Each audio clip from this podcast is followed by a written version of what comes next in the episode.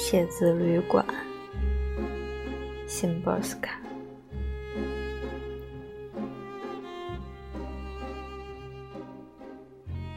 京都是一座幸运之城，幸运啊！到处是宫殿，长有翅膀的屋顶，星辰如银劫。苍老却迷人，实质却生动，木构却从地面生长到天际。京都是一个美的让你落泪的城市。我是说，一位先生流出的真实的眼泪。这位鉴赏家。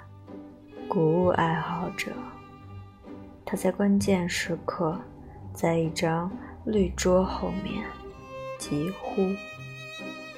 毕竟，有那么多差劲的城市。于是，忽然的在座位上哭泣。就这样，京都获救了。它比广岛更美。但这已是久远的历史，我不能总是惦记着它，或者不断的问：以后会如何？以后会如何？日复一日，在历史的预期中，我相信永恒；在持续的惊恐中。我如何将牙齿咬入苹果？我不时地听到某个普罗米修斯戴着消防员的头盔，欣慰于自己的子孙。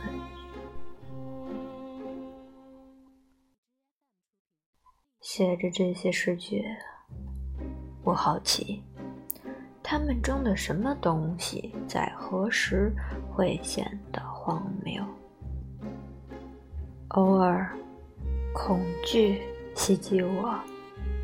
在路上，在陌生的城市，只有花园砖墙、常见的古塔、粗糙的檐口线角上剥落的灰泥、饼干盒一般的房屋，一无所有。只有一棵无助的小树。它将在这里做些什么？这位温和的先生，鉴赏家，古物爱好者，是高上帝啊，怜悯他吧，叹息吧，哦，古典大师，在批量生产的胸像深处叹息吧。只是有时，在一座城市，众多城市中的一座，在旅馆房间。远眺排水沟，一只猫在星辰下如婴儿般嗷叫。在一座人口众多的城市，人多于你在茶壶、茶杯、碟子和丝绸屏风上所找到的人像。对于一座城市。